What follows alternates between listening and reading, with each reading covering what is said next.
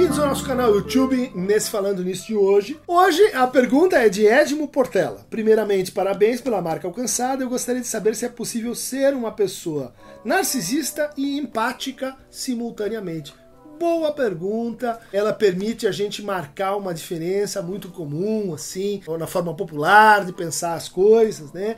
Que é, que é associar o narcisismo com o egoísmo. Né? Não tem nada a ver. Né?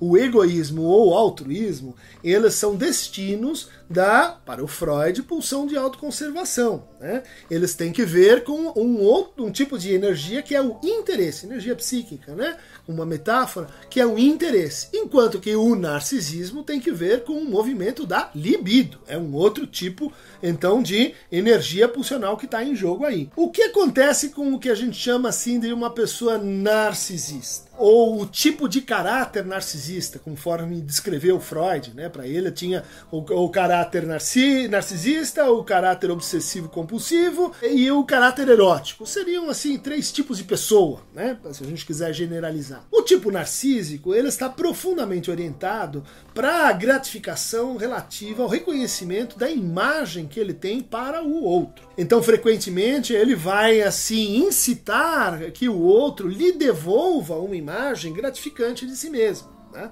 Então, se o outro está falando uma coisa, ele manipula a situação de tal maneira a transformar aquilo que o outro está falando numa experiência dele. Né? Então, ele vai se apossando da experiência do outro e isso torna aquela pessoa, às vezes, um pouco assim chata. Né? Esse é o narcisista egoísta. Mas tem o narcisista, que é o contrário. Né? Ele é especialista em enaltecer o outro e deixar o outro pensando né, que, que ele está assim nas nuvens, que ele é uma pessoa sensacional, e é tudo mentira. Né? Isso é só para que não é o que ele acha, né? Isso é uma, isso é uma coisa inautêntica. Essa manipulação ela é feita simplesmente para atender os objetivos, os desígnios, os interesses do narcisista. Então, nesse sentido, nesse segundo sentido, Uh, muitas pessoas profundamente empáticas, ou que a gente diria assim, elas são extremamente empáticas, né?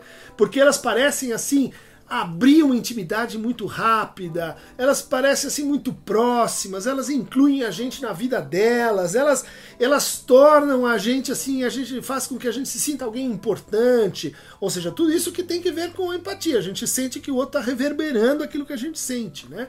Na verdade, né, essa empatia toda pode estar então a serviço simplesmente da pessoa se considerar, né, realizando um grande ideal de se sentir importante para o outro. Né? Isso pode aparecer assim em personagens, né?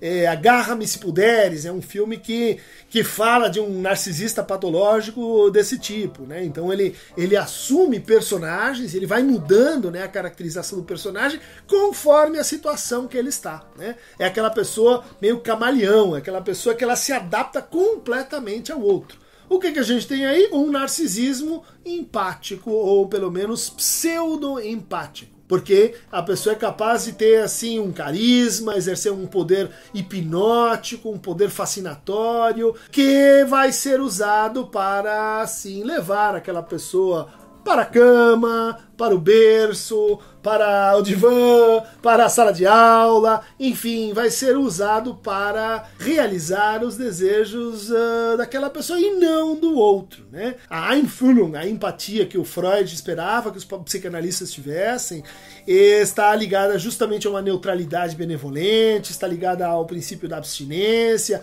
porque é uma empatia que termina pela uh, valorização do desejo do outro, pela valorização daquilo que são assim as coisas importantes para o outro e com um despir, né, um, de, um desinteressar-se né, narcisicamente eh, do lado do, do analista. Quem quiser receber mais fragmentos empáticos e narcísicos, clique aqui no Geronta Movebo e faça essa travessia conosco no nosso canal YouTube. Por hoje é só.